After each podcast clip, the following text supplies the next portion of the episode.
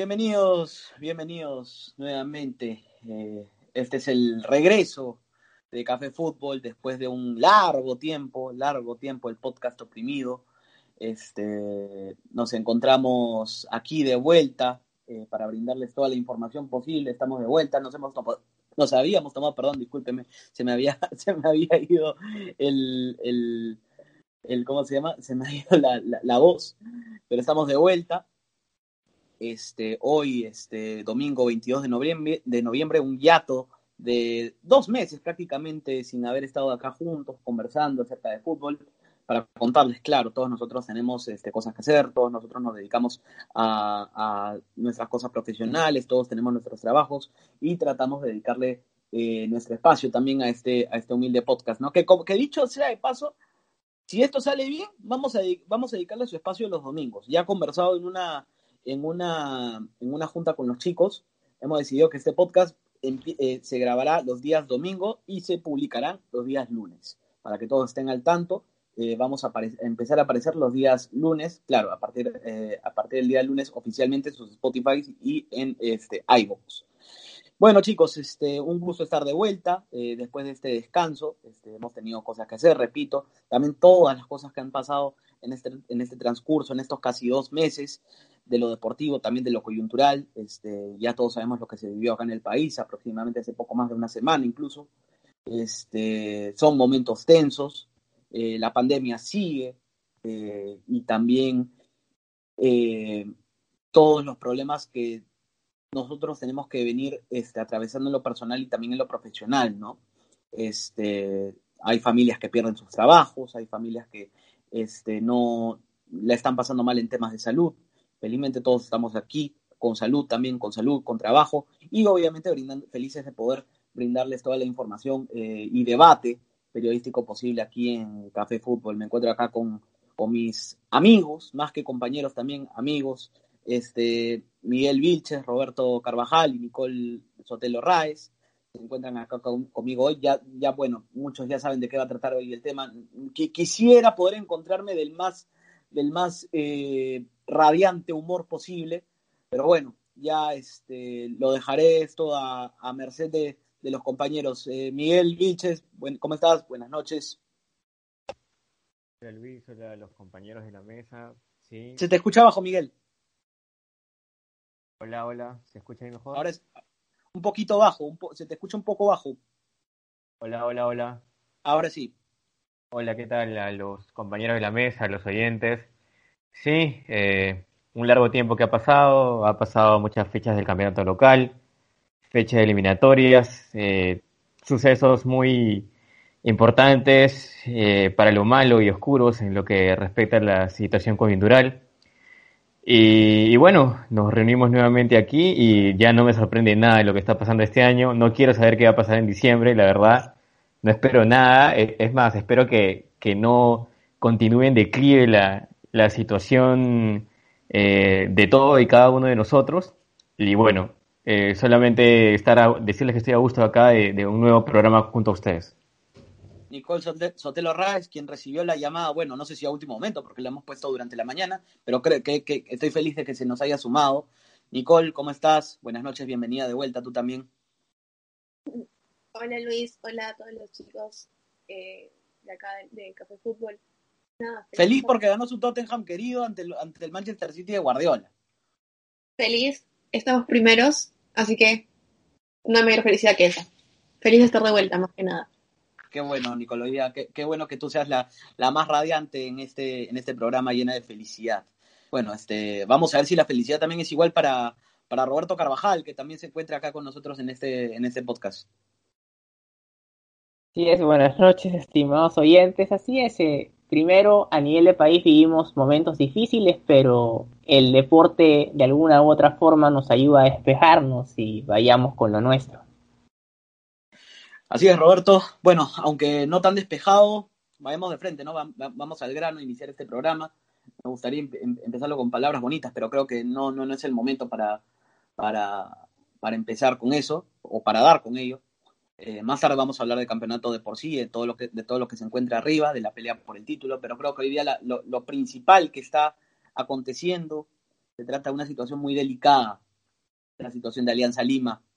El día de ayer sumó una derrota más, una derrota fea ante Sport Boys, eh, sin argumentos, una derrota eh, que no parecía de un equipo de primera división realmente. yo vi Alianza ayer y vi un equipo que no tenía ganas de seguir jugando en la primera división. Eh, vi un equipo que hasta incluso, hasta incluso vi jugadores que se encontraban con ganas de sabotear Alianza. Ojalá me equivoque, ¿no? Ojalá me, ojalá me equivoque con lo que diga, pero con, lo que digo. Pero vi jugadores que estuvieron incluso hasta con las ganas de querer sabotear aún más el momento de Alianza.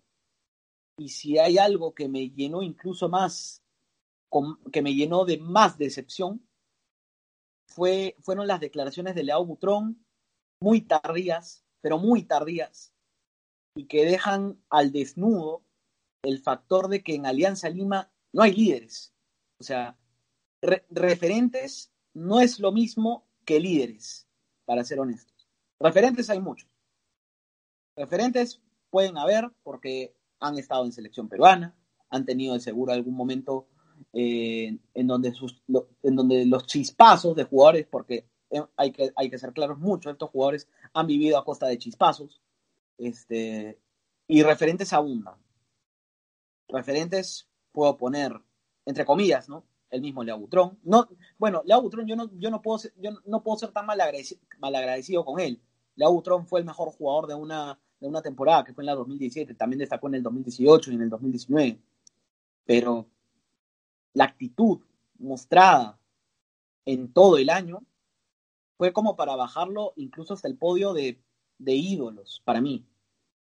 Eh, no hubo actitud, no hubo, eh, no hubo contagio de, deseo. No sentí el contagio de deseo en el camerino. Incluso las declaraciones de Leo Butrón se mostraron por parte, como parte de una persona que se muere de miedo. Y en verdad un líder no puede inspirar miedo para nada. O sea, si hay una prohibición de un líder, es no transmitirle miedo al plantel. Y si el plantel está dejado, el plantel tiene miedo. Hay, mejor explayado, hay jugadores que no quieren hasta estar, porque se nota que hay jugadores que no quieren estar, y hay jugadores que se mueren de miedo al estar, porque se notó, se notó el día de ayer. Sebastián Penco ayer hizo lo que quiso con Alberto Rodríguez. Eh, Chucho Chávez hizo todo lo que quiso, pero todo lo que quiso con Aldair Salazar. Yo todavía sigo sin entender qué le vieron a Aldair Salazar para poder ser un jugador de, de, amplia titularidad. O sea, me cuesta creer que Aldair Salazar fue elegido el mejor jugador, perdón, el mejor defensa en la temporada 2018, cuando estaba en Deportivo Municipal. Que dicho sea de paso, Deportivo Municipal ya logró salvar la categoría. Ayer Boys también salvó la categoría, salvó la categoría Cantolao, salvó la categoría La San Martín. Y la pelea hoy por no descender se define entre, bueno, Yacuabamba, que ya descendió, Atlético Grau, Carlos Stein, que casi eh, que, que, que de felicidad le voltearon el partido para el hincha de Alianza, y bueno, Alianza Lima.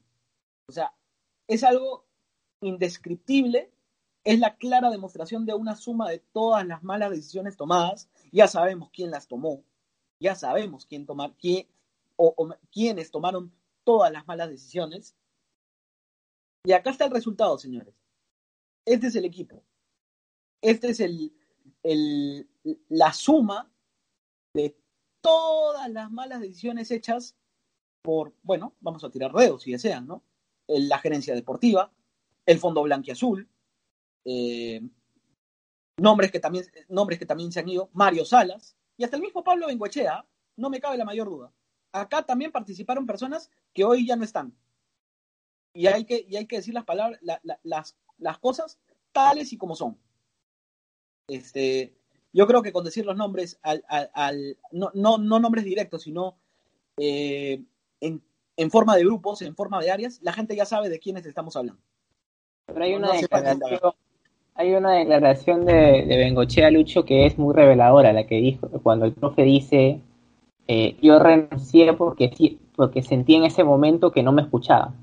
Eh, Roberto, pero es lo mismo que declaró eh, pues, eh, después del partido, después la conferencia de prensa después de la derrota contra la U en marzo. Son las mismas palabras. Bengochea solamente redondeó lo que él había, dicho. Ahora también le están tirando el dedo de, alguna, de, de la llegada de, algunas contrataciones. O sea, se, cuenta que él aprobó la llegada de Yandesa. O sea, han llegado jugadores impresentables a Alianza Lima. No solamente han contratado mal, han contratado de lo peor. Roberto, han contratado lo peor. O sea, han contratado Da más Silva, Da Silva. Silva. A ver, va- va- vamos a hacer el, eh, vamos a hacer el, el uno por uno. Yo puedo poner una mano entera de, de jugadores impre- hoy día impresentables. La llegada de Carlos Ascuez, que se nota que no quiere estar, y, y- y de verdad le ha faltado el respeto al escudo de Alianza Lima, para ser honestos, es, para mí es un jugador sumamente irrespetuoso, sumamente irrespetuoso, este, hay que decirle las cosas claras. Beto da Silva, quien se alucinó un crack de vacaciones, o sea, y sobre todo durante la cuarentena, la cual nunca respetó, ojo, ¿ah? Beto da Silva nunca respetó eh, las leyes, eh, la- las normas que se impusieron cuando se confinó, se confinó todo allá entre marzo y julio. Beto da Silva no respetó absolutamente nada. Por lo tanto, Beto da Silva no respeta a la institución de Alianza Lima. No- se contrató a Alexi Gómez, quien dicho sea de paso, él, debe, él debería estar en otro lugar, que no vamos a decir cuál es, porque no es el tema deportivo, que en lugar de estar en la cancha. Ya sabemos dónde debería estar. Hoy Alexi Gómez este, es otro de los jugadores impresentables de Alianza Lima. También ha pasado por la, por, por, por la decisión de Pablo Bengoechea la contratación de, de Aldair Salazar, que Dios sabe en qué momento ha destacado. Nunca. Aldair Salazar ya, ya tiene dos años en Alianza Lima. Ya va con, esta, con este final de temporada ya son dos temporadas jugadas en Alianza. Y las dos las ha disputado con un nivel paupérrimo. Paupérrimo. La disciplina será otra. Yo no me voy a meter con la persona. Pero el jugador Aldair Salazar es otro de los impresentables. Y bueno, se une a la lista también otro que se ha, que, se ha unido a Honorem, que es Francisco Duclos. Francisco Duclos, a quien durante un tiempo habíamos, este, bueno, no, no vamos a meternos en la vía privada, ¿no? Este, habíamos incluso hasta avalado cómo, cómo se había repotenciado en alguna forma, incluso contribuía en muchos partidos en el tema de defensa y hay que atribuirle que muchos de los empates conseguidos fueron con Francisco Duclos jugando, porque fueron empates y Alianza debió incluso hasta perderlo, este, fueron con Francisco Duclos. Pero después de ya sabemos qué incidente, se notaba que otros jugadores no que, que, es otro de los jugadores que no ha querido estar. Incluso también, bueno, ya sabemos quién, el jugador que, que, hace dos, tres semanas tiró la, tiró la camiseta al piso, se fue, se llevó su pelota, hizo un lloriqueo y volvió con el rabo entre las patas. ¿De quién estoy hablando? De Yosinho Rey. O sea, la suma de malas contrataciones en Alianza Lima es, es, es lamentable. Chicos, Las malas lamentable. decisiones. Alianza, chicos, chicos, miremos el panorama. Alianza tiene dos partidos por jugar. Uno es ante Manucci, el otro es ante Sport Huancayo. Yo no creo que Alianza pueda con, con, con, con este Alianza que se mostró a, ayer. Yo no creo que pueda con, con Carlos Manucci. Alianza le basta un empate y un triunfo de Universitario ante Carlos Stein, Universitario que, que quiere final directa, ojo, Universitario quiere final directa, así no quiere jugar semifinales, y si quiere jugar este, final directa, tiene que ganarle a Carlos Stein, o sea, tiene que depender de un triunfo Universitario y un empate ante, y, y, ante el triunfo universitario ante Carlos Stein y el empate de Alianza mismo ante, ante Carlos Amanucci. Con eso Alianza salva de, y de manera fea, porque la va, la va a salvar de manera fea, no de manera heroica. Chicos, de, a ver, Alianza estuvo, ya, todos, hemos, todos tenemos acá más de, de, de, 20, de 22 años. Todos acá tenemos más de 22 años. Ah, bueno, perdón. Bueno, Nicole, Nicole todavía es un poco, un poco menor a ello, pero acá todos hemos pasado esa, esa, esa, esa valla y todos hemos visto Alianza en situaciones complicadas, tales como las del año 2008, tales como las del año 2012, pero ambas ocasiones... ¿Perdón? Eso sí las he visto. Ah, bueno, sí, perdón. No, no, no, no quería, no, no quería, no quería expresarme de esa forma. Perdón, perdóname, Nicole. A ver, todos hemos visto acá las situaciones de Alianza en el año 2008 y en el 2012. Fueron equipos paupérrimos, fueron equipos con poco fútbol, pero si algo no le faltaba a ambos equipos, tanto como los de Diego Aguirre, como al de este, Pepe Soto, como al de, bueno, el mismo Pepe Soto, quien salva la categoría en, eh, en el 2012, bueno, perdón, Juan Jayo. O sea, si algo no le faltaba a estos equipos, fueron ganas. Ganas subieron, y muchas. Y, y de cierta forma logran salvar al equipo con triunfo. Esta alianza, yo no creo que salve la categoría con triunfos. Yo no siento que tienen ganas de salvar la categoría con un triunfo. Es que eh, venimos, o sea, estamos hablando de otra vez papelones internacionales, Copa Libertadores, sin clasificación a nada. Pero, eh, Nicole, ¿qué tiene que ver la Copa Libertadores acá?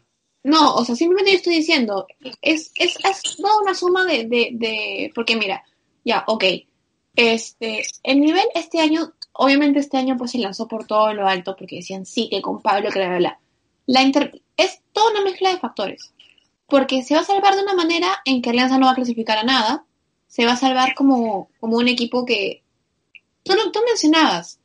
¿Tú crees que eh, se salva? ¿Tú crees que se salva? O sea, es que mira, yo mm, sinceramente, si se llega a salvar, si se llega a salvar, porque estamos hablando, Alianza depende de la Alianza y de la U.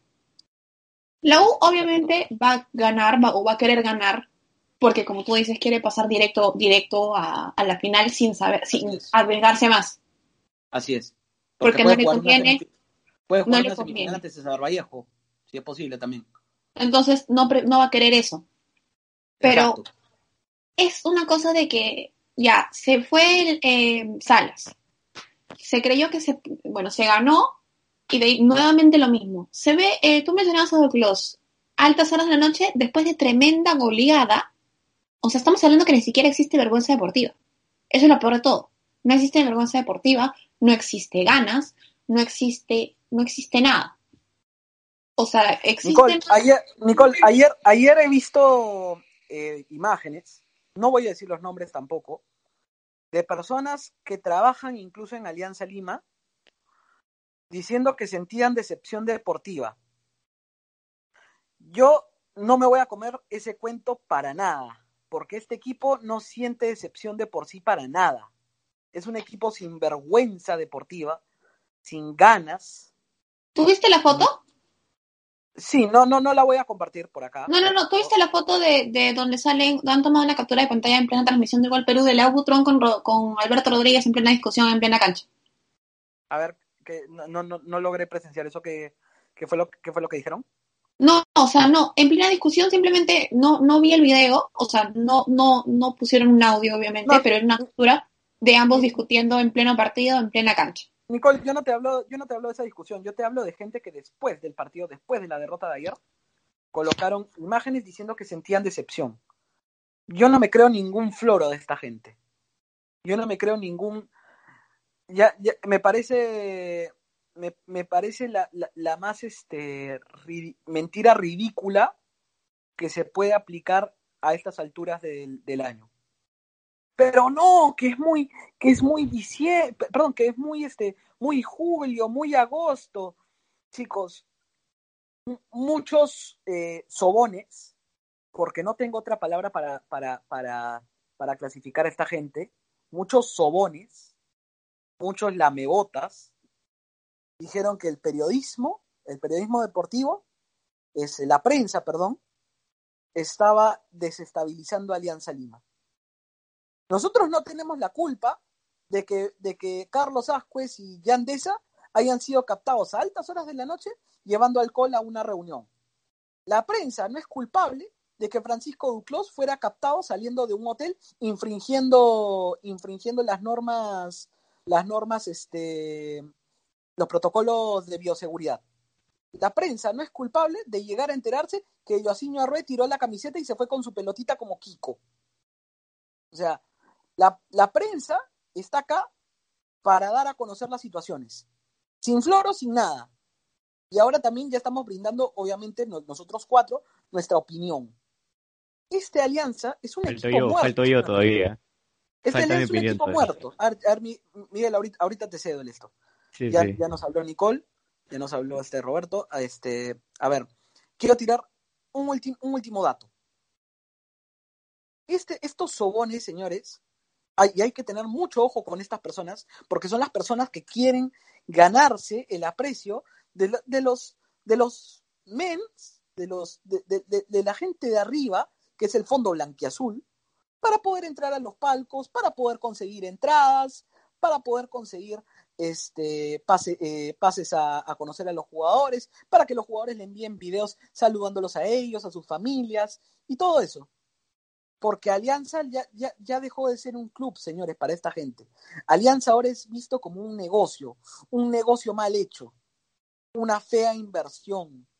Estos señores miraron a Alianza y dijeron que vamos a tratar de recuperarle su identidad y no es así. La han pisoteado, no hay proyecto deportivo. No hay proyecto. Han, tira, han tirado la esencia de Alianza por la borda, si, eso, si, a, si a, eso, a esos temas quieren hablar. Bueno, yo sería más ácido que tú, ¿eh? yo sería más ácido que tú. Dime, Roberto. Por la y la apatía que ha mostrado Alianza Lima, merece jugar Liga 2. Miguel. Hola, ¿se escucha bien? Sí, ahora sí, sí, Miguel. sí te escuchamos bien. Listo.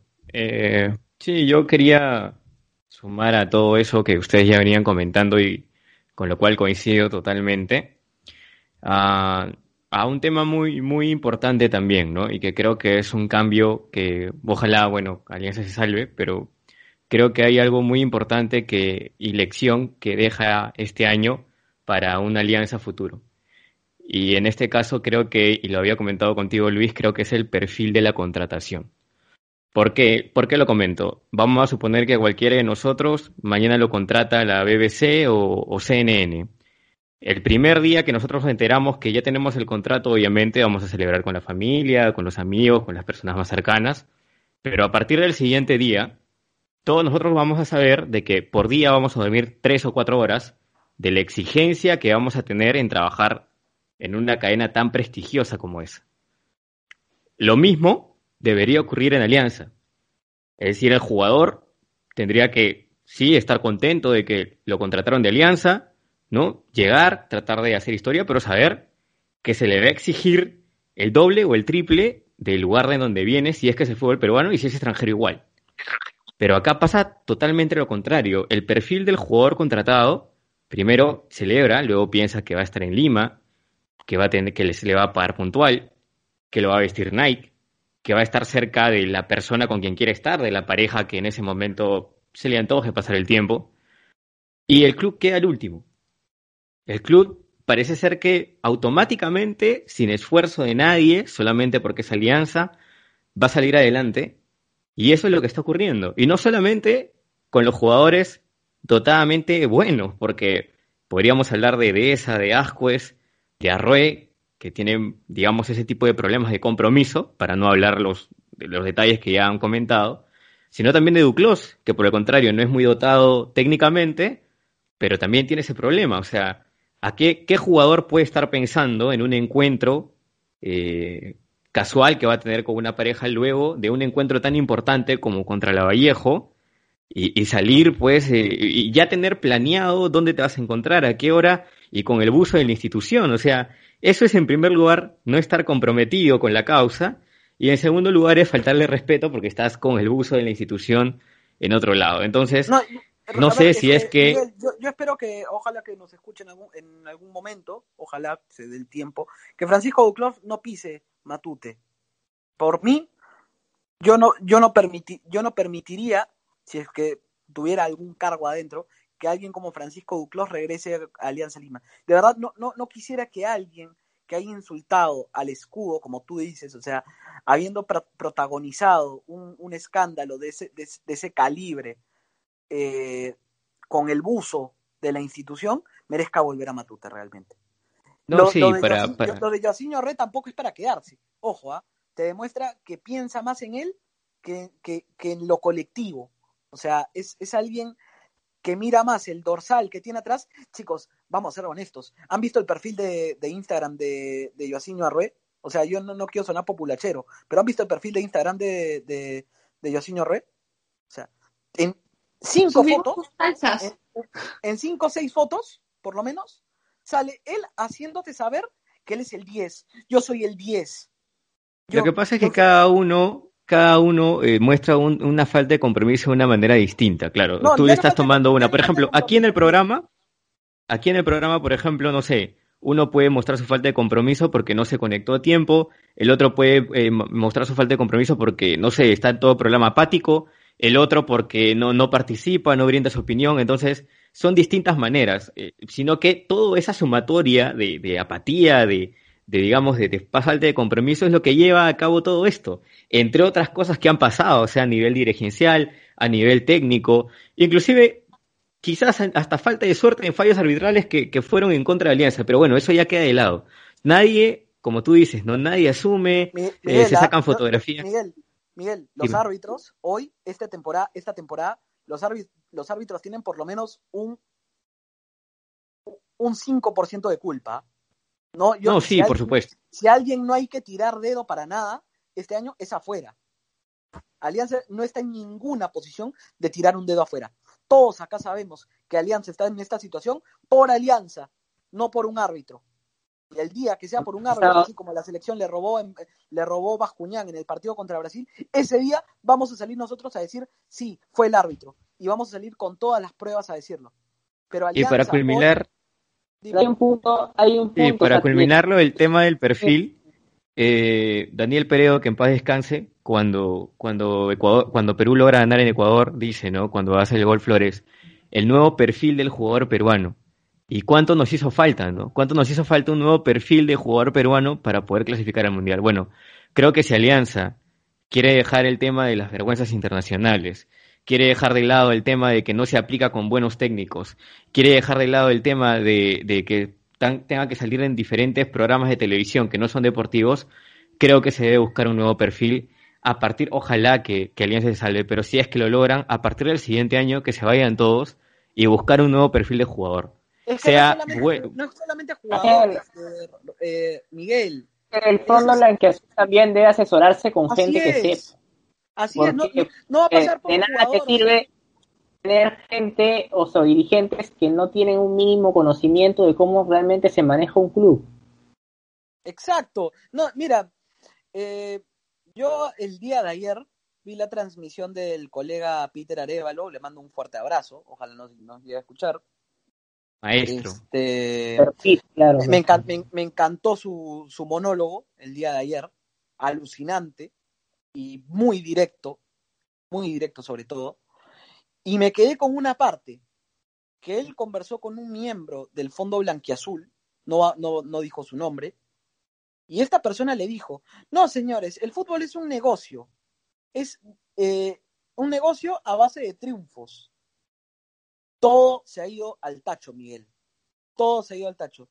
Son personas que les ha salido el tiro por la culata por verlo todo como un negocio y no como un, y no como un proyecto. Porque hay, en Alianza hay cualquier cosa menos un proyecto.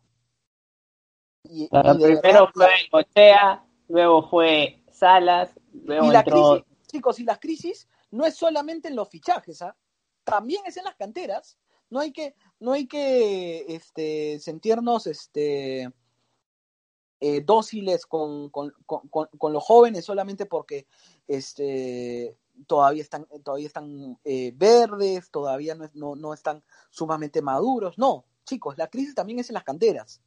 Hay jugadores que salen de las canteras y lamentablemente no, no, no se forja ese nuevo perfil del futbolista peruano que Miguel habla. O sea, ¿quién se puede salvar? Con las juntas. Cornejo, ¿se puede salvar quién? Medina, Kluivert. Este, yo personalmente, yo siento que la crisis es universal. La crisis ya no es solamente en, en las contrataciones, en el... Yo lo que haría, Lucho, es, independientemente de lo que pase este año, creo que en Alianza sí necesitan reforzar mucho la parte psicológica. A, a, a ver, a, esto, es, esto es una cosa muy importante.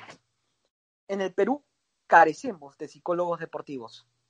Se, carece, se, se carecen muchísimo. eh, Mario Salas trajo uno cuando llegó, que era este Mena, creo que se apellidaba Mena, si mal no recuerdo, que creo que su trabajo no, no, ni figuró, ni figuró. Yo creo que lo trajo a pasear, realmente. Salas trajo, Salas trajo un cuerpo técnico que en donde el 50% se dedicó a pasear, acá en Perú. O sea, pasear entre comillas, ¿no? Porque estábamos en pandemia.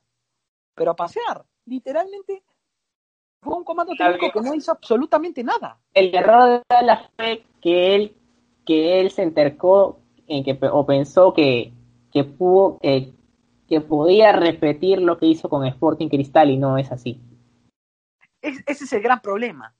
Creer que se pueden repetir tales cosas porque las hiciste en otro lado.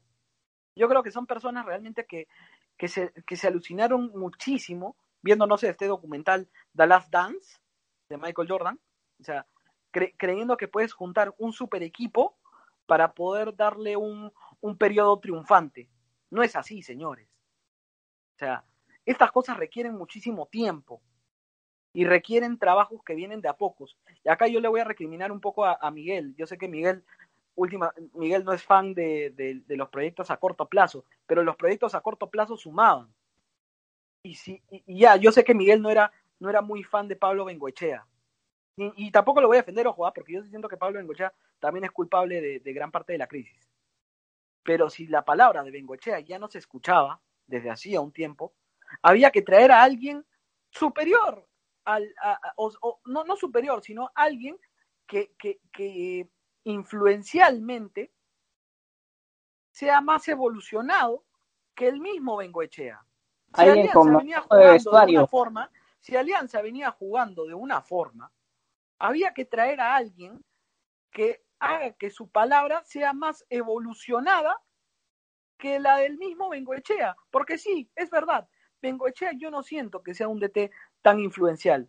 Por más que el hincha de Alianza, por más que se le está muy agradecido por el, por, por el título del 2017, las dos finales conseguidas, por el hecho de que le metió 9 millones de dólares a Alianza en el bolsillo, con todo lo que se le clasificó. O sea, es por Pablo Bengoechea que Alianza tiene, tiene es, en verdad es gran parte por Pablo, de, eh, por Pablo Bengoechea de que Alianza ha solventado en, en muchos términos su crisis económica. Es gran parte de, los, de los números en verde, perdón, en los números en azul, se deben a Pablo Bengoechea, es, verdad. No, también por el hincha, obviamente, y, y más que nada, yo siento más pena yo por el hincha, que en verdad durante la cuarentena se dedicó a cooperar más que nada con el equipo, comprando eh, artículos, comprando camisetas, comprando mascarillas, comprando esto de las este, experiencias blanquiazules, gastando, chicos, banderas, gastando, chicos, gastando entre 80 y 120 soles por el saludo de un muerto para el Día del Padre. O sea, el saludo de un jugador valía entre 80 a 120 soles, chicos. O sea, esto es alucinante. No, yo, yo no puedo creer el, el, negocio sucio, porque al final terminó siendo un negocio sucio, que se hizo en Alianza. Un negocio sucio deportivo. Y aquí está el resultado de todo ese negocio sucio. Alianza, olvidaron era deportivo y priorizaron otras cosas. Justo hoy día conversaba con un amigo y me decía algo que puede ser cierto en este momento, ¿no? Y ojalá que no suceda. O sea, Alberto Rodríguez sabe que si Alianza desciende, por ejemplo, por dar un nombre, él va a tener un club el siguiente año, así sea chico. O sea, hay muchos jugadores de aquí que sienten de que, ok, la institución desciende y yo voy a seguir teniendo trabajo el, siguiente, el, siguiente año. ¿Para qué me voy a matar y para qué me voy a seguir exponiendo para salvar esta institución si al final igual me van a votar? Entonces, eh, creo que ya hay mucho de, de, querer bater el, tablero. La, actitud con Boyce, ya volviendo al partido, eh, te dijo mucho de eso, ¿no? Te dijo mucho de eso y, creo que Boyce fue la otra cara de la moneda. O sea, sabía lo que se jugaba. Boyce, Miguel, Boyce, y, y, un saludo enorme a Teddy Cardama, en verdad, que ha vivido después de un año, después de un año y medio fatal en lo personal. Le ha, le ha, tocado, le ha tocado esta situación que en verdad es heroica para él. Teddy Cardama porque es verdad, para mí Teddy Cardama salvó a Boys del descenso. Y le, y le envío todas mis felicitaciones, en verdad. O sea, el trabajo de Teddy Cardama fue sumamente paciente. Él, él conoce de estas situaciones y supo enseñarle a Boys a pelear, el a pelear por no descender. le enseñó a pelear la baja, que si bien no es, la misma pelea por el título, también es una pelea crucial. Y eso influyó muchísimo. eso es algo que no existe en Alianza. De mucha fortaleza mental, porque el más mínimo error te complica más si es que no, no sumas acorde a tu realidad. Eh, es verdad. O sea, no hay, es que no hay Teddy Carrama ganó con argumentos. Boyce ganó con argumentos, argumentos muy superiores, pero muy superiores. Ahmed, Ahmed no, o sea, pareciera como que Ahmed no le encuentra la mano al equipo. Y no es Ahmed, te voy a ser sincero, y, esto y esto va, y esto posiblemente lo escuchen, se, escuche fuerte. Ahmed es un invento, señores. Ahmed es un invento. O sea, su proyecto en menores en la Federación Peruana de Fútbol fue un fiasco. El, el, 2013 fue un oasis dentro de todo lo que él venía haciendo en, su trabajo en su trabajo profesional. Ya, del 2013 y el título con Sporting Cristal de 2014. Y, y, la final, si es posible, de 2015. Y dejar a Mariano Soso de sucesor. Dejó una escuelita ya. Pero el trabajo de, de, de Daniel Amet es un fiasco, señores.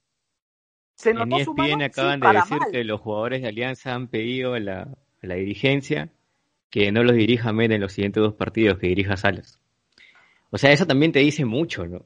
¿Qué cosa estará pasando en invierno? Salas, con tuviste, hubo una buena química cuando él asumió de forma interina.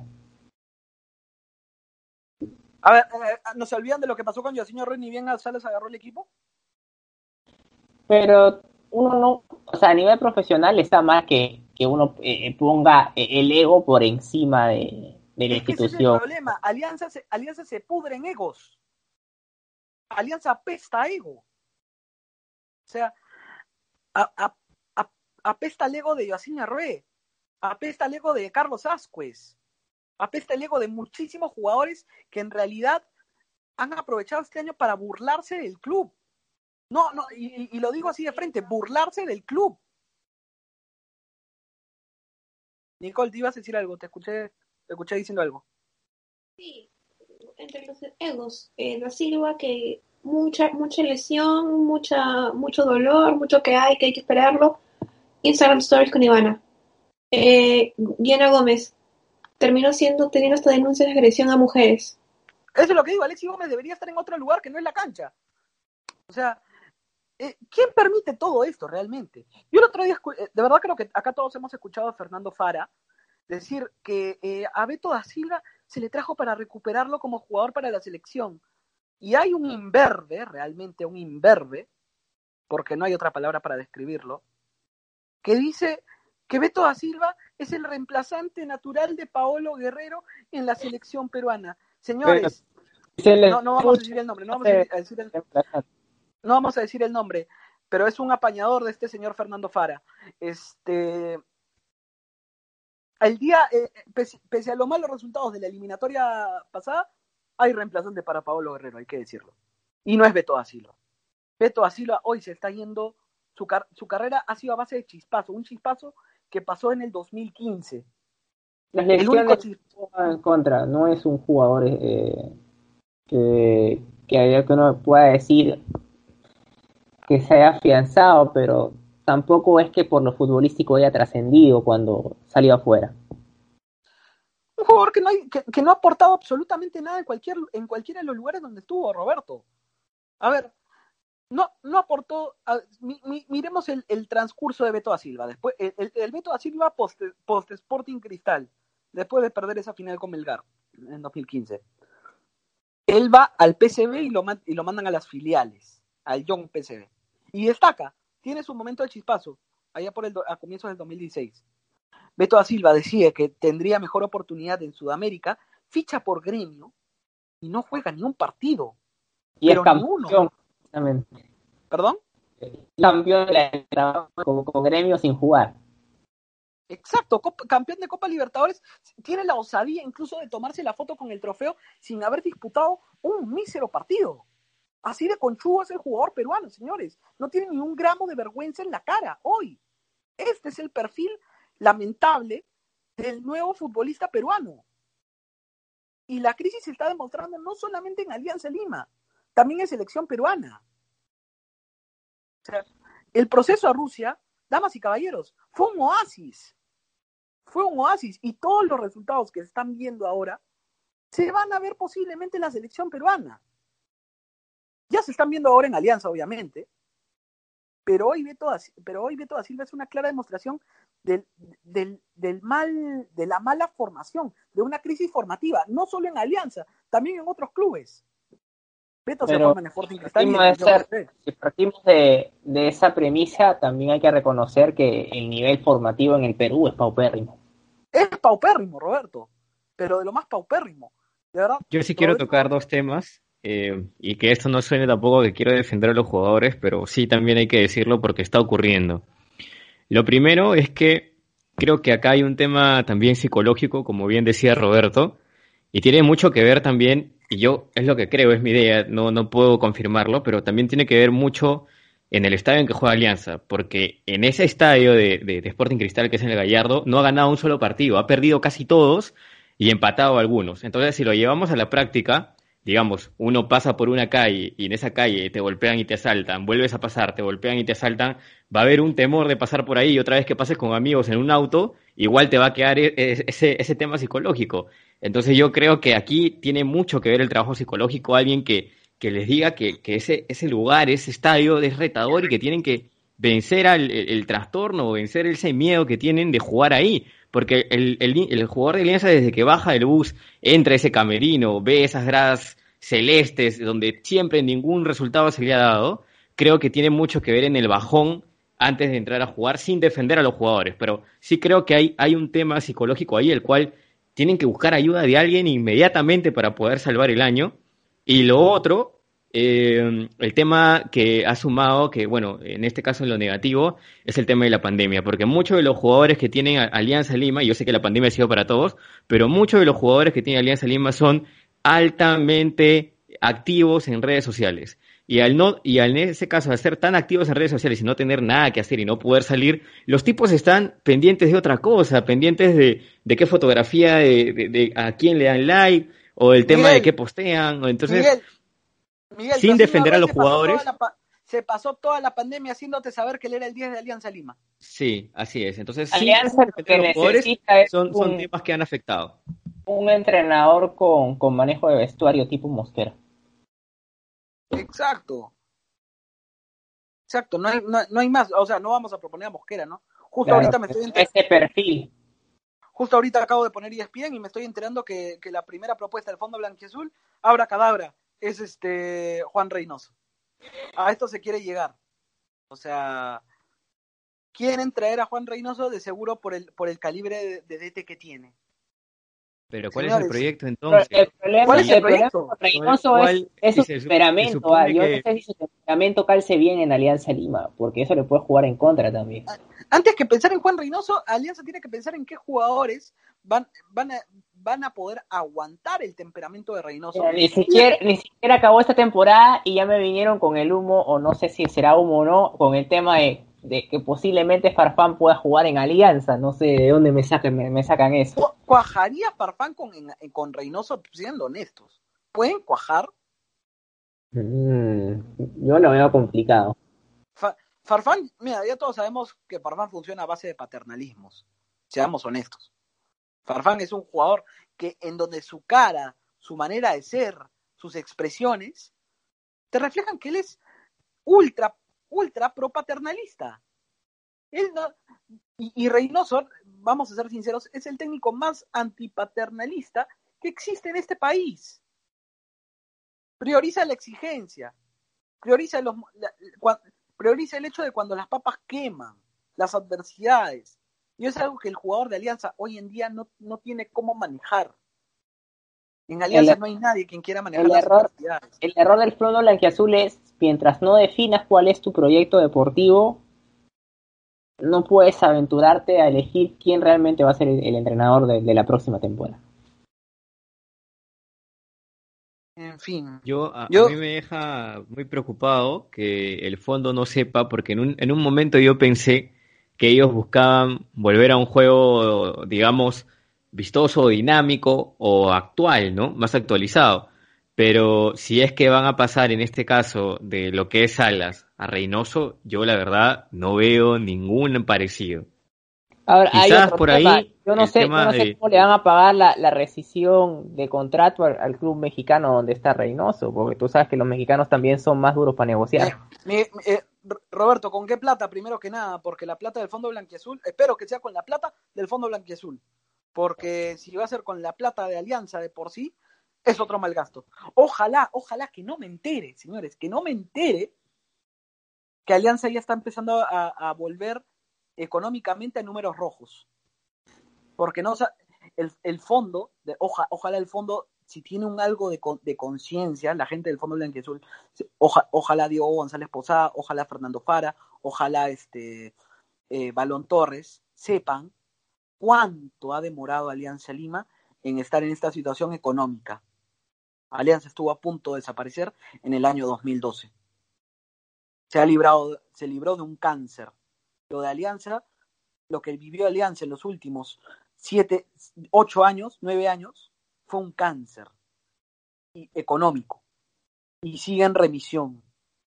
Eh, no, no está curado aún. Ojalá que no me entere que los números en Alianza están en rojo. Y hoy el cáncer hizo metástasis en, en lo deportivo. si el lo, azul tiene un poquito de, de sangre en la cara, debería dejar la administración de Alianza. Y paradójicamente, si es que Alianza se salva, si es que Alianza se salva, yo creo que le va a tener que agradecer mucho a la federación, ¿eh? porque inicialmente los que iban a bajar eran cuatro.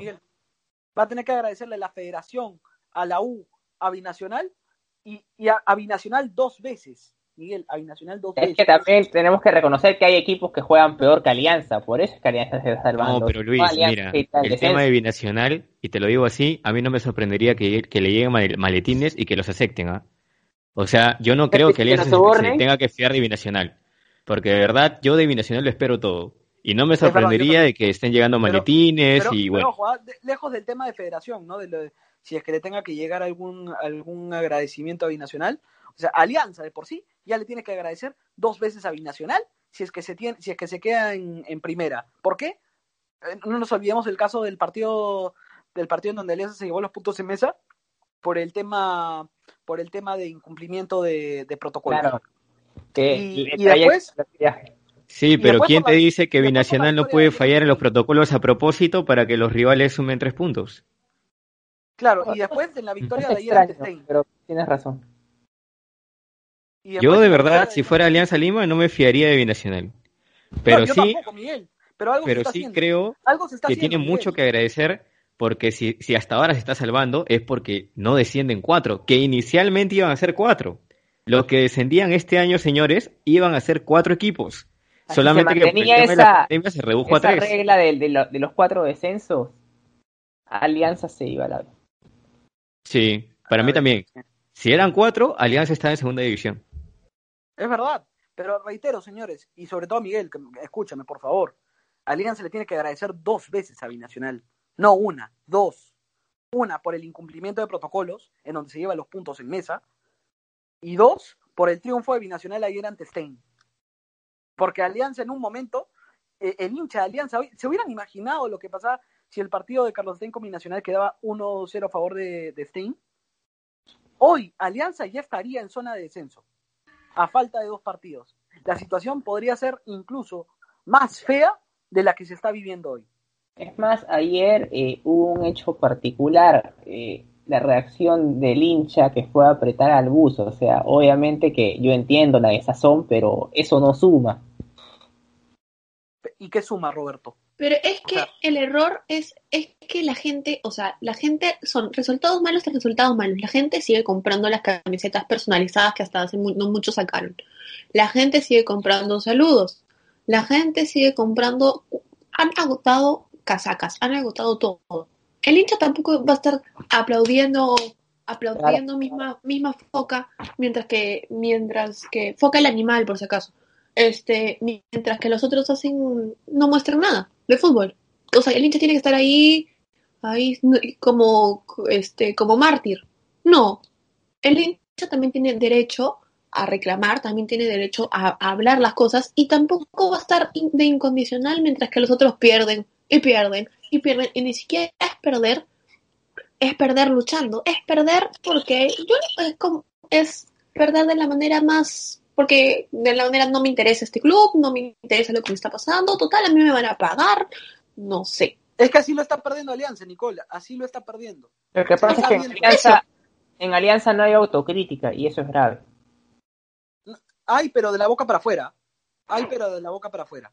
Porque, por ejemplo, tú puedes tener malos partidos, sí, pero pero cuando hay que raspar, hay que raspar. Cuando hay que mostrar temperamento, hay que mostrar temperamento dentro del campo. Roberto, una autocrítica es completa cuando te cercioras de no volver a cometer ese error. Si dices, ya, hemos fallado tal en esto, en esto y en esto. de repente en Alianza estarán encariñando a tropezar con la misma piedra. Yo creo que se han casado con la misma piedra. Ya.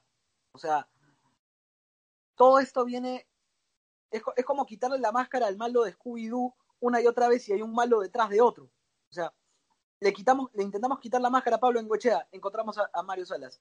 Quitamos la máscara a Mario Salas, encontramos al fondo blanquiazul.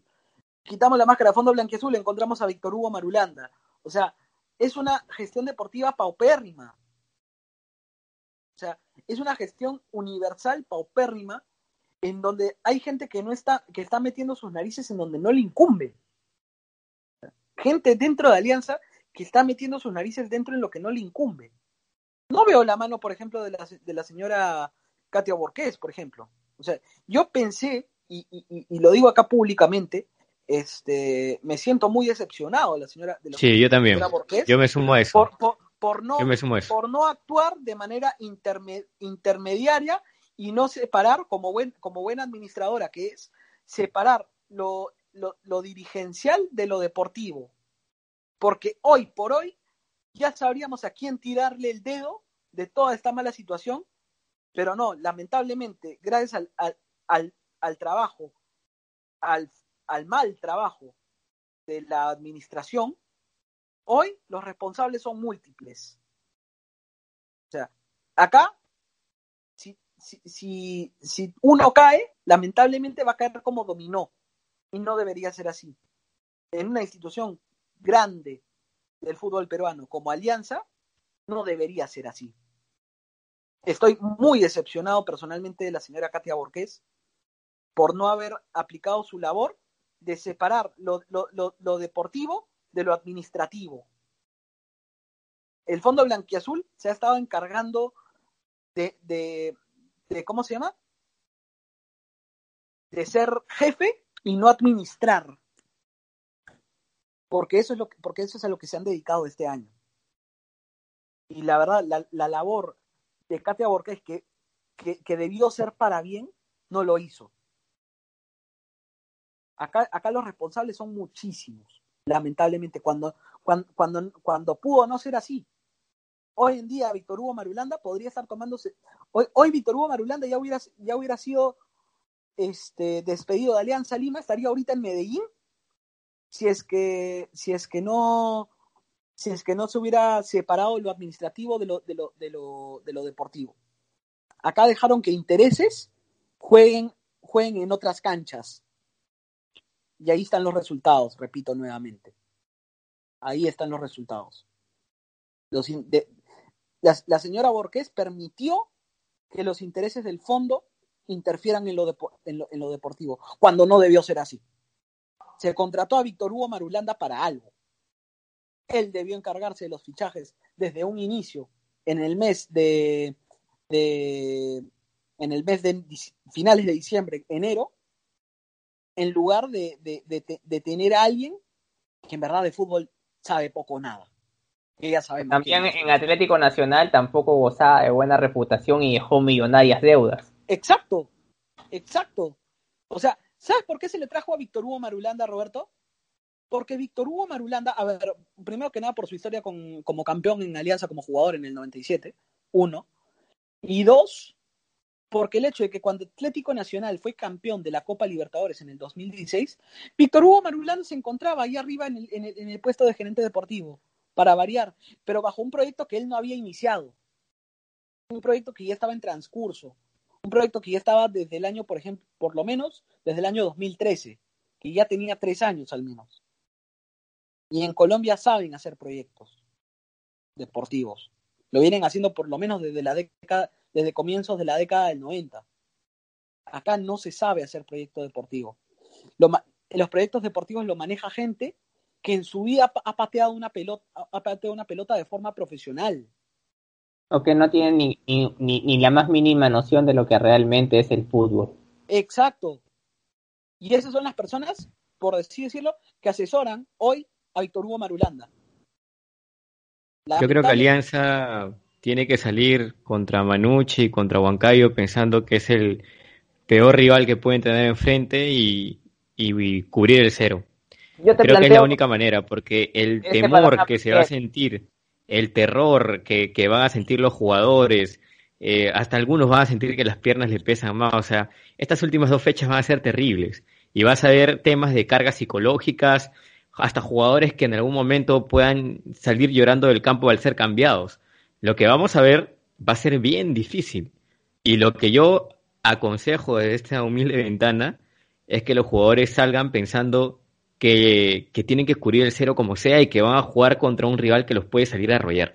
O sea, defender como sea y, exprimir las pocas que puedan tener de la mejor manera. Si es que se hace un gol, poner el micro en el arco y, tratar de que no les hagan gol, porque de verdad que están en estos momentos en la hoguera los jugadores de Alianza. Alianza ha mostrado un nivel paupérrimo desde que empezó la fase 2 ¿qué te hace pensar que en, sus últimos dos partidos pueda mejorar, a pesar de que lo futbolístico no acompaña? Exacto.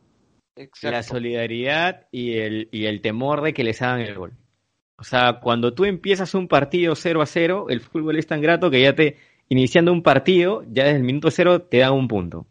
Y lo que tienes que hacer es tratar de cuidar ese punto como, como sea. O sea, aunque sea ese punto, te va a servir para salvarte vas a tener que cubrir ese punto como, como mejor puedas, sufriéndolo y, tratando de que no te hagan el gol. Es lo único, porque en este momento darte un plan de, incentivo es, es muy difícil ya. A esta altura es muy difícil. Ahora, porque también puede darse el panorama que Alianza pierde estos dos últimos partidos y sí sería fatal en lo anímico. Perdón, los dos partidos perdón, los dos partidos y descender. Bueno, señores, no vamos a ir a la pausa. Vamos, yo creo que esto ya ha sido todo con el tema de Alianza. Creo que hemos hablado lo suficiente. Este, vamos a regresar después de una pequeña pausa, ya para ir cerrando el programa así rápido. Vamos a tratar de lo que se vivió con la selección peruana el día, el día martes, ¿no? Bueno, en esta última fecha doble que se vivió ante Chile y Argentina, resultados en donde la selección se fue con las manos vacías este, de ambos partidos y nada, este, continuar este, este debate, ¿no? Que, con, el, con el cual venimos trabajando en Café Fútbol. Regresamos con más aquí en este humilde podcast.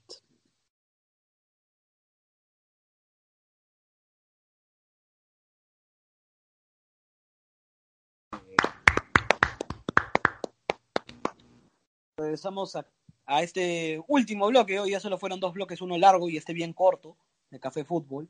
Eh, nuestro regreso hoy, 22 de noviembre, bueno, mañana lunes 23. Este, con todo lo conversado acá en, en este en este debate, ¿no? en este nada apacible debate, este, ya hemos conversado de la situación de Alianza Lima, hemos hablado de los responsables, hemos hablado de lo que se puede hacer o lo que se tiene que hacer hoy cuando las papas queman. Pero Alianza Lima, bueno, hoy no es el, no es el único equipo con el cual vive con las papas quemando. La selección peruana también está viviendo una situación, este, bueno, fea a inicios de la, de la eliminatoria. Y para coronar un poquito estas cosas, se ha emitido, bueno, un comunicado por parte de la federación en donde Juan Carlos Oblitas ha convocado una conferencia de prensa el día de mañana. Estaría conversando la situación de Ricardo Gareca, que a mí me sorprendería muchísimo si es que deja el cargo. A estas alturas del partido me sorprendería, me sorprendería y a la vez no, porque en verdad se pudo notar a un Gareca este, en, los, en el último año bien, este, bien agobiado. ¿Abatido? Abatido, sí. Vi, vi, las declaraciones de Ricardo Gareca últimamente y de verdad yo pude notar a un hombre abatido, realmente. Que no me sorprendería a mí que a, a, mí tampoco, me sorprendería y a la vez no.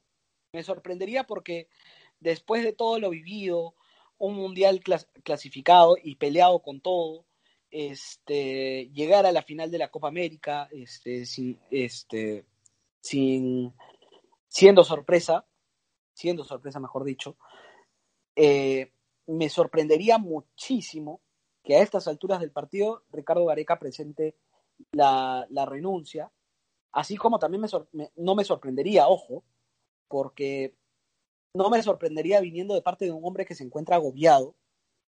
Y, y, y Dios no quiera, no, no, no saque ese mensaje que dijo Pablo Bencochea hace unos meses, en donde dice que su palabra no se escucha. Porque yo sí siento que la palabra de Ricardo Gareca se escucha. Quizás no era el momento adecuado.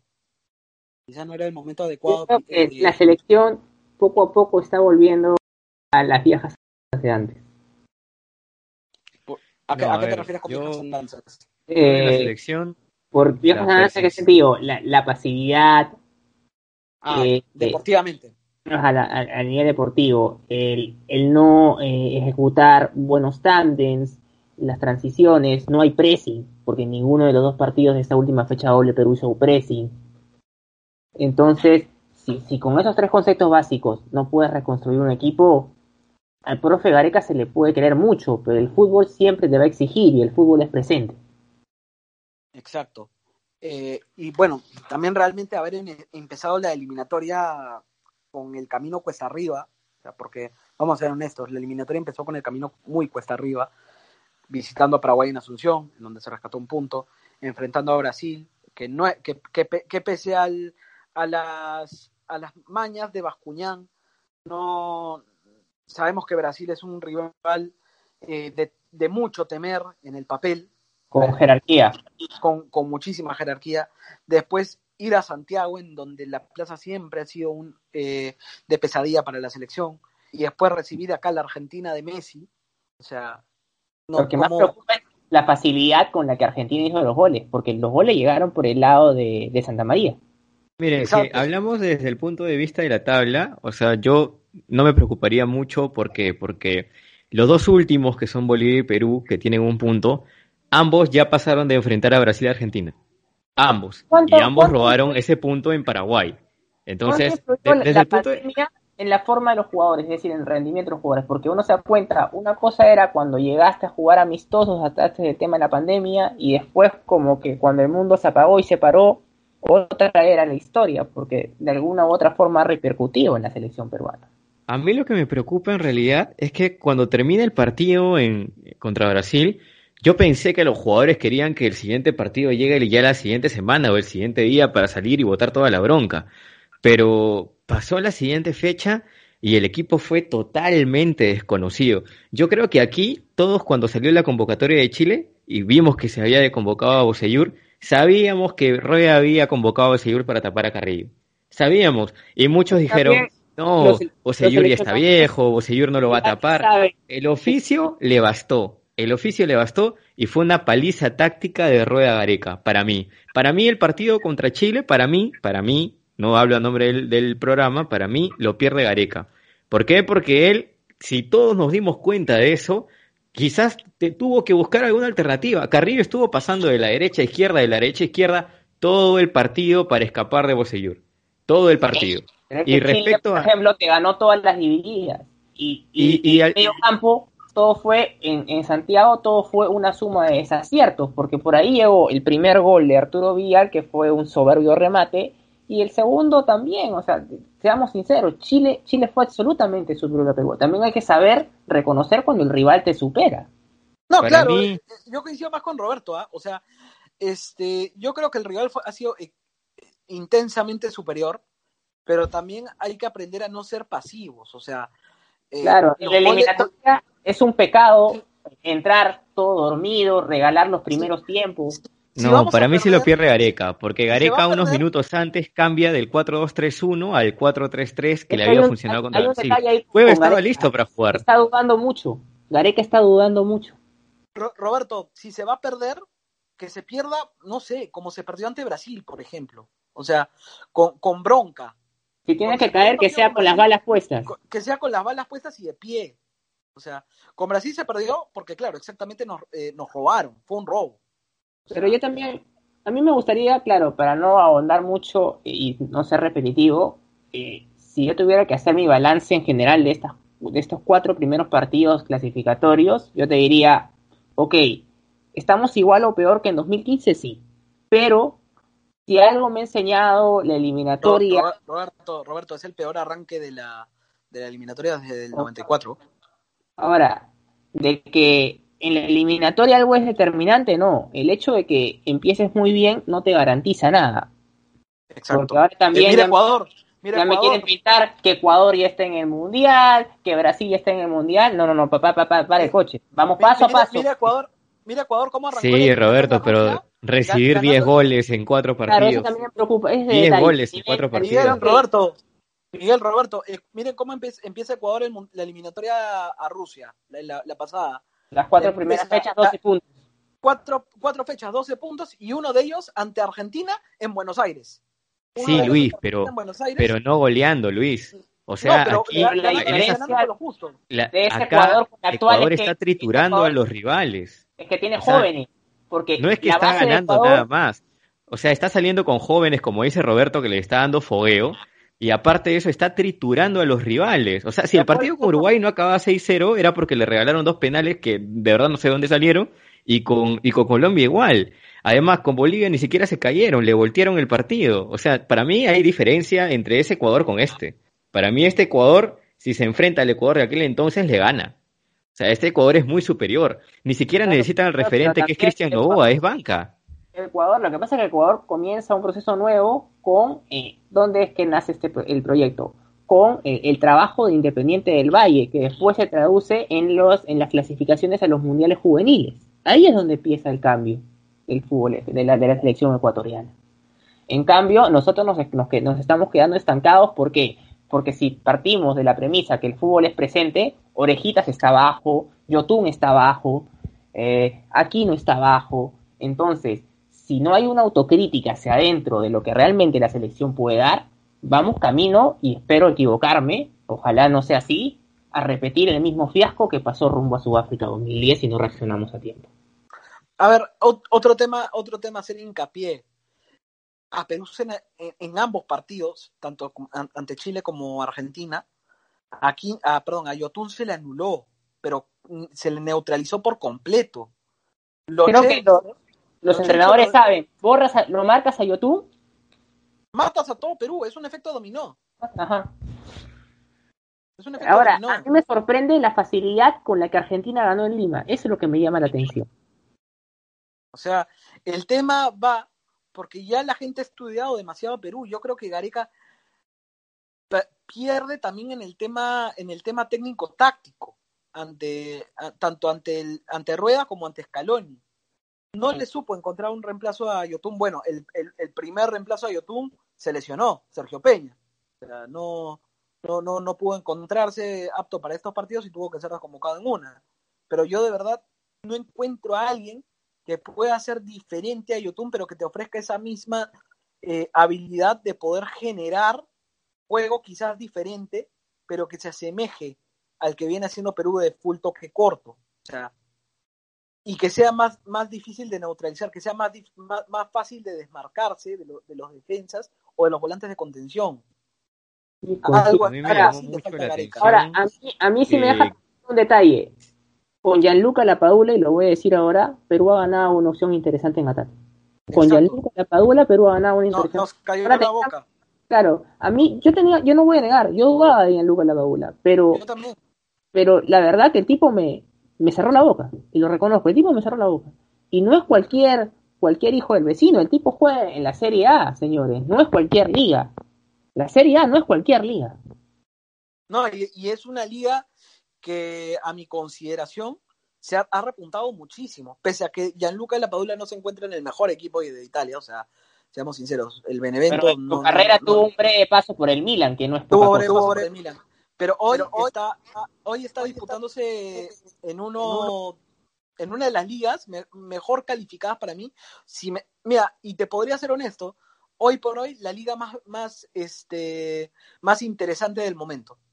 Sí, me, me, está gustando la Serie A de esta temporada. Ahora, incluso más que la Premier. ¿ah? No, yo creo que la Padula... Pensando en marzo. La Padula... Voy a pensar en en el futuro también. ¿Jugar con dos delanteros? ¿La Paula Guerrero? Yo creo que la Padula se ganó la hinchada con, con dos escenarios, ¿no? El primero creo que fue cuando fue el único que fue a reclamar el árbitro el penal. A, a pesar de que ya era el último minuto y a pesar que, que, que, estábamos 2 a 0 abajo. Y el otro es que cuando lucha ese balón a muerte, que bueno, termina perdiendo flores, es que ese es el tipo de perfil que, que la rebeldía que, que, la selección busca, ¿no? Yo me y creo que así el, el, rival te supere es lo que tienes que buscar.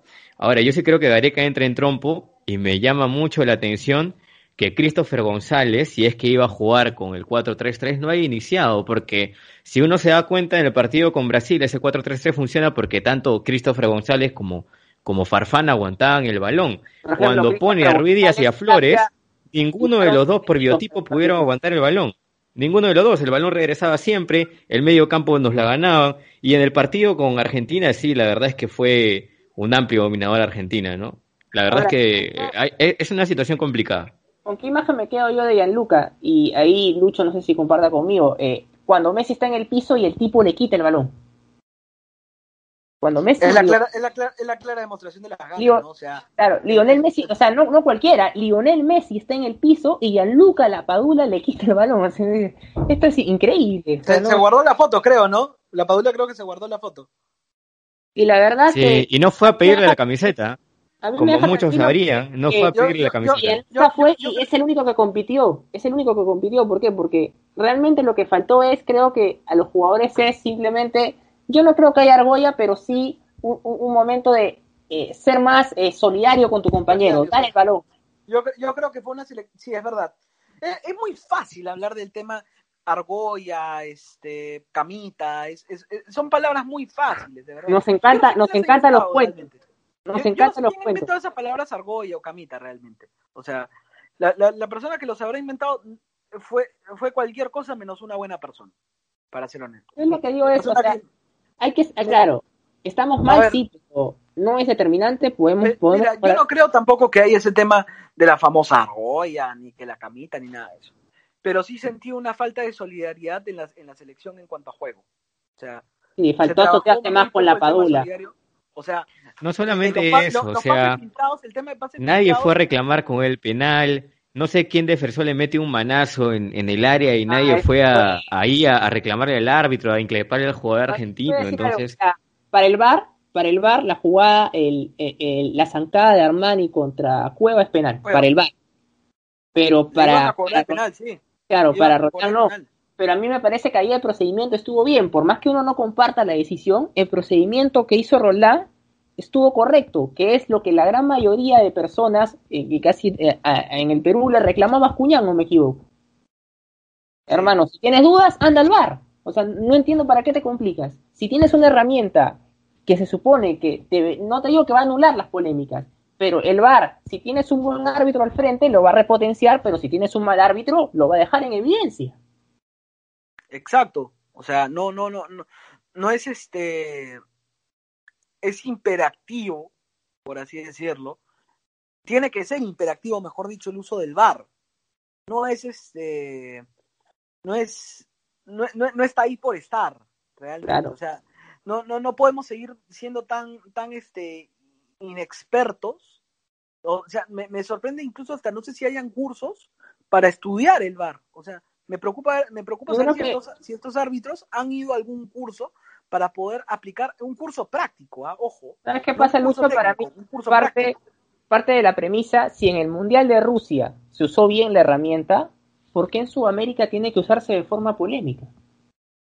Y, y en Europa también se usa bien, ojo, claro. mira, mira, la Premier nomás. Mira la Premier. En la Champions, por ejemplo, tú recordarás el Real Madrid-Shakhtar, que le anulan un gol a, a Fede Valverde, que era el 3 a 3, pero la, la lectura del, del, árbitro es correcta, porque hubo obstrucción al portero. Claro. Ahora otra cosa, yo también creo que Zambrano debe tener un poquito más de dos dedos de frente para saber que sí, ya no nos puede dejar por una responsabilidad así. La correa y ahí no, no, no, lo, no lo banco, pero tiene que, tiene que tener un poquito más eh, control de, temperamento. Se sintió su ausencia. y Araujo me, la verdad es que a mí, también lo he estado pensando. A mí Araujo me decepcionó. ¿Cuánta falta hace un, muy mal defensor como Zambrano en la saga? O sea, Zambrano eh, sabe realmente lo, lo, lo, buen defensa que él puede ser. Por algo y hasta me da bronca, hasta me da bronca que Riner no, no tenga minutos, con eso te digo todo. A, a Riner lo llevaron a pasear, para ser sinceros. Yo creo que si, si, realmente queremos un cambio y Gareca sigue, tiene que, tiene que meterlo a Riner. O sea, porque no estamos, no somos Brasil ni Argentina para darnos el lujo de decirle no a nadie o, o, o, o, desperdiciar alguna opción interesante. Es verdad. Y, a ver, para, y, y hablando un poco más del tema de Gareca, ¿Ustedes creen que Gareca también así, eh, no sé, se encuentre eh, ofuscado ante esa presión? Porque Gareca sabe que se le está presionando de esas formas. Gareca no, Gareca no, no, no, no es un ignorante para nada. No, es un tipo, para... tipo que se ha ganado el, el, cariño de la gente, obviamente que la crítica es válida. Y, y, fuera de eso, fuera de eso, o sea, Gareca yo, yo no creo que, que, que, que mira, mira con desprecio lo que, lo, que, lo que le aconsejan. Siempre he escuchado al hincha Gareca. No, pero yo creo que si se confirma lo de Cominges, yo creo que sí hay un fastidio. Puede, puede, yo creo que sí. porque, porque que el, el, que el, que el grupo de, de, psicólogos, o bueno, el, el área de, de, psicología del jugador, el coaching. A ver, Roberto, le... Roberto, Miguel. A ver, primero Miguel, quiero escuchar a Miguel. Ya, a ver, la, lo que yo decía es que si, si es que eso ha sucedido, porque no, no queda claro, o sea, es un informe de, de una revista, pero si es que eso ha sucedido, yo creo que esa es una falta de la confianza del, del, profesor y creo de que lo que pueda haber ocurrido y ese malestar a él no lo va a dejar eh, tranquilo. O sea, él siempre ha querido trabajar de la misma manera y si es que eso ha ocurrido y él lo manifestó, que él, eh, si bien es cierto, el, el, grupo no estaba ajeno a eso, pero que ellos se tenían que dedicar al partido enteramente, si es que eso ha sucedido, para mí el malestar que debe haber en el profesor debe ser tremendo, para mí. O sea, yo creo, ojalá que, ojalá que no haya sido así, pero creo que si es que pasó, yo creo que el profesor debe estar pensando muy bien si es que va a continuar. ¿no? Para mí, bajo esa premisa, la más simple es esto, la federación, si es que realmente ocurrió, te espía con Mijes. Y se acabó la cosa. Primero que nada, dar a, antes de tomar medidas, ¿no? Escuchar a lo claro, que, a lo que realmente lo... Yo, está claro que la conferencia va a ser para, para tratarlo, lo, lo, para dar a conocer lo acontecido posiblemente lo, en los últimos, en, en, la última semana dentro del vestuario. O sea, el tema de manejo de camerino. Este, porque tiene que haber un manejo de camerino, el cual nosotros hay que, hay, hay que poder llegar a conocer. Hay que reforzarlo, lo, el trabajo psicológico, porque creo que eso también ha sobrepasado a los jugadores en esta, o en esta última fecha doble donde no se puntuó. Claro, claro. O sea, yo creo que si hay algo que nunca se le debe hacer a un jugador es este quitarle quitarle su desconcentración para, para algo por algo este no sé quizás ajeno no a lo, a, a lo que esa a no ser que sea algo de, de, suma índole no porque yo sé que los jugadores que quisieron o sea que sintieron las ganas de manifestarse por, por todo lo que estuvo aconteciendo aquí en el Perú tuvieron la libertad de hacerlo Renato Tapia lo hizo, Edison Flores también, Paolo Guerrero, Jefferson Farfán. Lo que pasa, Luis, lo que pasa es que una cosa es pronunciarte eso en tus redes, donde tú claro. responsable, y otra cosa es hacerlo con el uniforme de la selección que representa a un país. Lo cual está o sea, prohibido por FIFA. Ese, ese es el tema. Exacto. Lo cual está prohibido por FIFA. Esa puede ser, y quizás esa pueda ser posiblemente la, el motivo de la conferencia de mañana, ojo.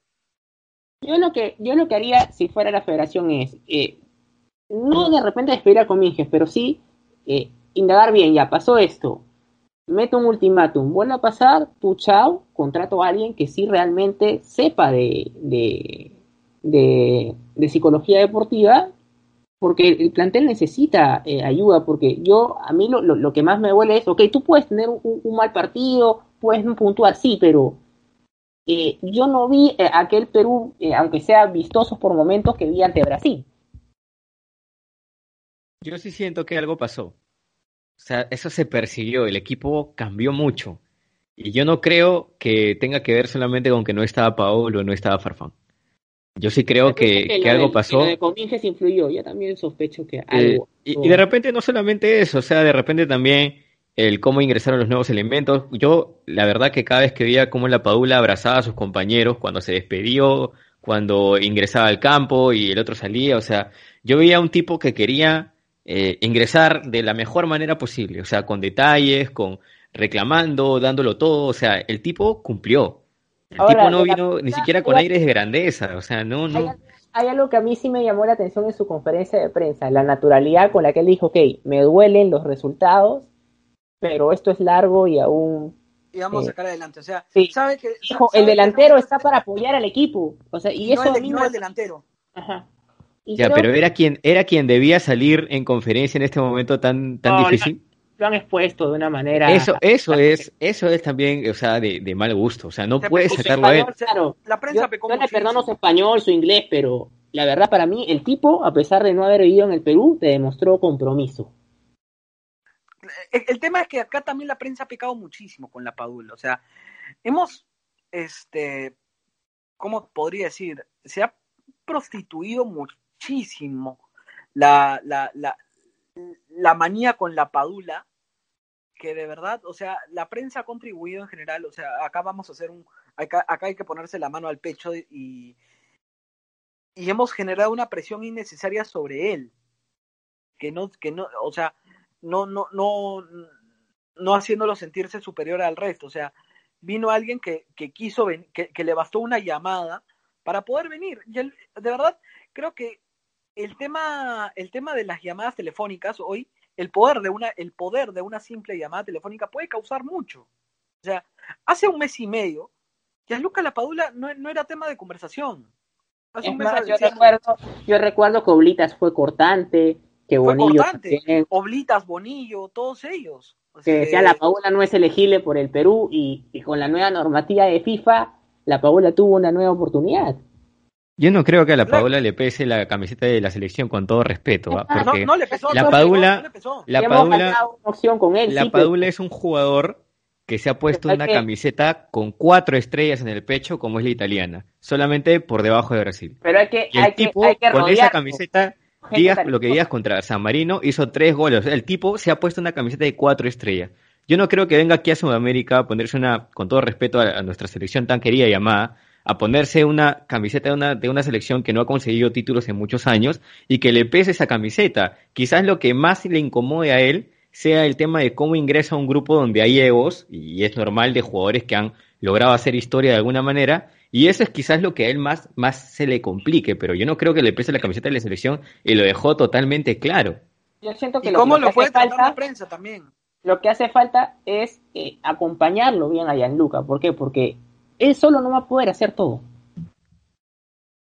Claro, no, eh, a ver, el tema es este, el tema va, ahora, ya, Lucas se tiene que cuidar también de la prensa, reitero. En Twitter, en Twitter también están que lanzan, no sé si tú manejas esa información de una posible renuncia de Gareca, acá hay un, un, un, productor, no voy a mencionar el nombre yo, ecuatoriano. Yo no creo, yo no creo, personalmente no creo, no creo que se vea ese tema, ese tema de a fondo, o quiero creer eso, mejor dicho, porque yo sí siento también, en cierta parte, parte de mí también me dice que Gareca se le nota ofuscado. ojalá, ojalá me equivoque. Yo creo que se va a respetar el contrato, ojo, ¿ah?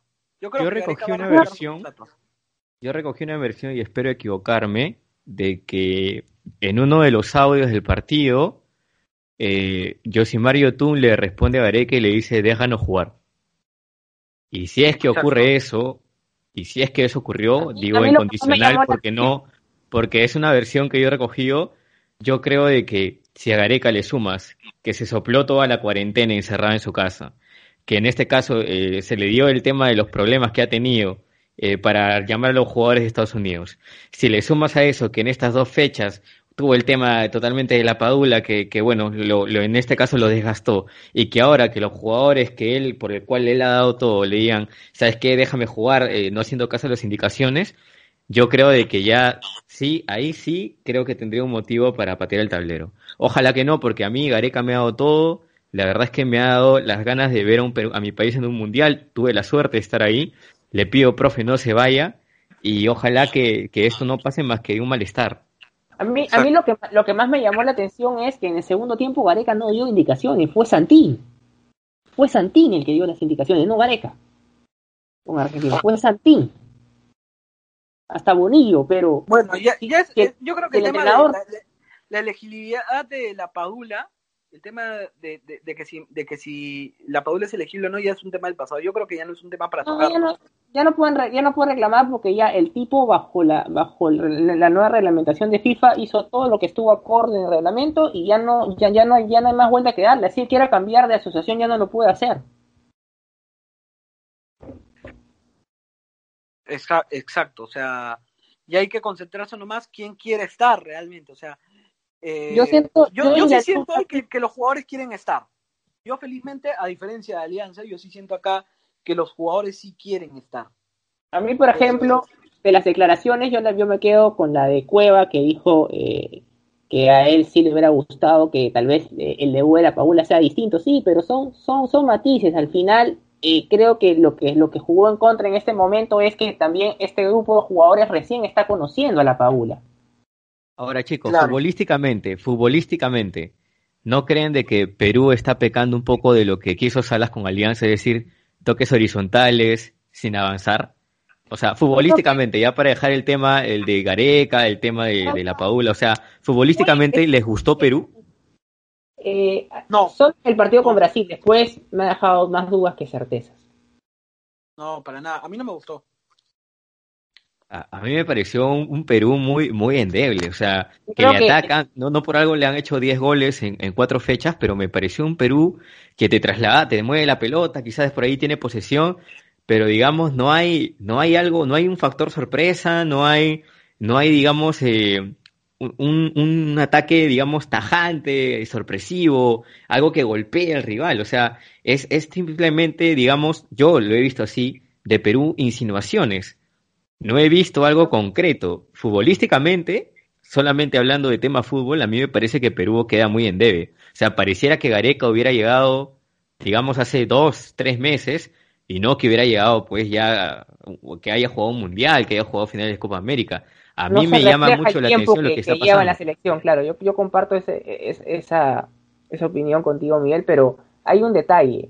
Eh, un equipo de fútbol, y reitero, no se reconstruye con magia. ¿A qué voy con esto? Si, tú, si cualquier equipo de fútbol, todo lo que hemos jugado fútbol sea de forma profesional amateur, sabemos que si no hay tándem, pressing ni transiciones, no hay nada. La selección peruana no mostró nada de eso. Y si no hay elaboración de juego, es muy difícil. ¿Cómo se define una clasificación mundial? Goles. Goles. Si no hay goles, es muy utópico pensar en volver al mundial. No, o sea, es verdad. el, fútbol, qué, raro que yo me ponga en esta situación, ¿no? De coincidir así tan simplemente, porque este, el fútbol definitivamente se gana con goles, pero, o sea, pero no sé, nos ponemos en el argumento de que están las ganas, o sea, quiero retractarme un poquito de lo que digo, porque ganas pues las puede tener quien sea, ¿no? Ganas las puede tener hasta la selección de San Marino, mira lo que te voy a decir. Pero... ¿Crees que hay, pero no, no hay deseo. No hay deseo. ¿Soberbia por parte de la selección peruana? ¿Soberbia en Yo creo que falta la soberbia. Se, ¿Falta de hambre? ¿Falta de hambre? de hambre. Falta de hambre. Yo también he notado eso. eso es lo que, lo que más me molesta, la falta de hambre. La falta de hambre, definitivamente. Creo que bueno, muchachos, hay que pisar tierra, ser más humildes y, y encarar con, con el mayor profesionalismo todo lo que resta. Esa es la única salida que le encuentro. Muy buenas declaraciones de Roberto. Este, buen análisis de la selección, quiero felicitarlo. Y bueno, felicitarnos todos nosotros también por este regreso de, Café Fútbol, que bueno, se, ha tomado un se había tomado un yato de casi dos meses, y hoy día ya estamos de vuelta. Reitero, vamos a estar acá todos los domingos por la noche, los programas se van a publicar por el, lunes por la mañana. Este, y claro, vamos a estar con, con, el análisis de siempre, ¿no? Este, con lo que nos deja la semana, con lo que nos deja todo este, todo este lindo deporte que es el fútbol y con sus momentos críticos, bonitos, este, tensos, o, ah, yo, sé que, no, tiene mucho nada que, ver con la selección, pero hay un, hay, un, hay un tema que sí me ha llamado la atención, que tiene que ver mucho con la selección de Uruguay, los casos positivos de COVID, post, post eliminatoria. Post eliminatorias. Eh, los 19 casos de COVID asintomáticos, la verdad que eh, despiertan las alarmas porque el maestro Tavares tuvo contacto con varios de esos jugadores en el complejo. bueno, esperemos que el maestro Tavares se encuentre bien, ¿no? Este, que no, que no tenga, que no presente síntomas, que no se encuentre en, en, esas situaciones como se encuentran muchos de los jugadores de la selección uruguaya. La liga, la liga planea eh, plantear una queja ante FIFA porque eh, siente que no se han cumplido los protocolos internacionales. Exacto. Este, Roberto, vamos a conversar de ese tema en, en programas venideros, ¿ya? Ahorita estamos ya por cerrar el programa. Muchas gracias a todos por habernos acompañado acá en Café Fútbol en este regreso. Y bueno, nos vamos a encontrar el próximo domingo con más información deportiva nacional e internacional. Muchas gracias por habernos acompañado. Muchas gracias, Nicole. Muchas gracias, Martín. Muchas gracias, Robert. Perdón, Martín, digo. Muchas gracias, Miguel. Muchas gracias, Nicole. Y muchas gracias, Roberto, por habernos acompañado, por haberme acompañado acá a presentar este, este hermoso podcast. Muchas gracias a ti, Luis, y bueno, esperemos juntarnos pronto para, para seguir hablando de este tema. Hay mucho por hablar y, bueno, esperemos que ver en qué se, en qué termina el campeonato local. Muchas gracias. Un gustazo haber estado con ustedes después de, dos meses y no se olvide que esta semana quizás lo más llamativo es la, cuarta fecha de la UEFA Champions League que ya entra a momentos de definición para saber quiénes serán los clasificados a octavos de final y seguramente eso ahondaremos el próximo domingo. Gracias a todos por acompañarnos. Nos encontramos el próximo domingo. Chau, chau.